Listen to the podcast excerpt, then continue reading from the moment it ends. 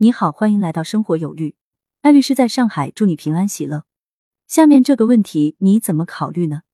约定三千每月，实发一万每月，招聘说过十八万每年应补差吗？具体案情是这样的：二零二零年初，蔡某在招聘软件上看到了一则招聘信息，并投送自己简历，随之该公司负责招聘的人韩某就和蔡某联系，并进行面试。在面试过后，韩某又主动发微信给蔡先生。诚挚邀请蔡先生入职，并承诺年薪在十六万到十八万，月工资在七八千元，不足部分将在年底补齐。蔡先生慎重考虑后，在当年三月入职，但是劳动合同约定的工资为三千元，实际每月发七千元。后来蔡先生多次被提拔，月工资也从最初的七千多涨到了一万元，但年底合计时，这一年总共只拿到了九万多元。与当初预期的年收入相去甚远。蔡先生辞职后，在劳动仲裁无果后，将原单位告上了法庭，要求单位按当初招聘时说过的十八万每年补差。单位则表示，在签订劳动合同时，只约定了每个月基本工资为三千元，且每个月发工资，原告都签字确认了，单位不欠薪。同时还提出，招聘人员微信承诺年薪的行为与公司无关。法院审理后认为，韩某作为招聘主管代表公司招聘，与蔡先生联系履行的是职务行为，因此他做出的承诺对公司具有约束力。尽管劳动合同中没有载明具体年薪等，但在微信中有过明确表示。大家经常认为微信聊天记录不是书面约定的，遵守不遵守无所谓。其实，民法典第四百六十九条已经明确规定了。以电子数据交换、电子邮件等方式，能够有形的表现所载内容，并可以随时调取查用的数据电文，视为书面形式。一审法院综合考量后认为，蔡先生就职期间多次升职，说明工作能力突出，应当属于年薪十八万这一档次。最终判决公司补足工资差额六万九千五百元。公司不服提起上诉，二审法院驳回了上诉。法官表示。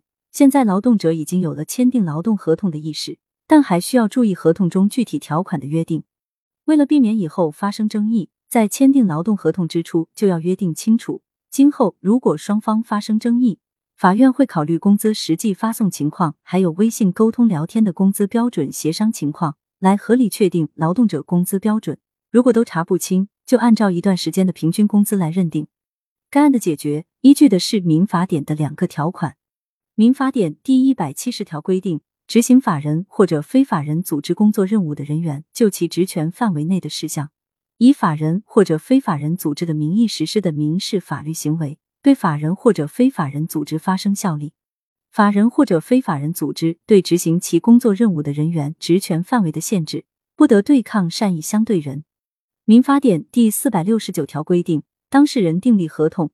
可以采用书面形式、口头形式或者其他形式。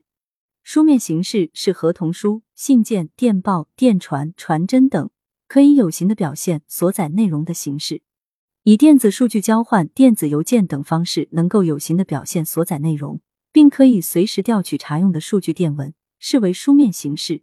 这样的话，这个判决估计让不少用人单位开始担心了：招聘人员为了急于完成招聘任务。招聘时就随意承诺，公司可能都不知道。正所谓说者无意，听者有心。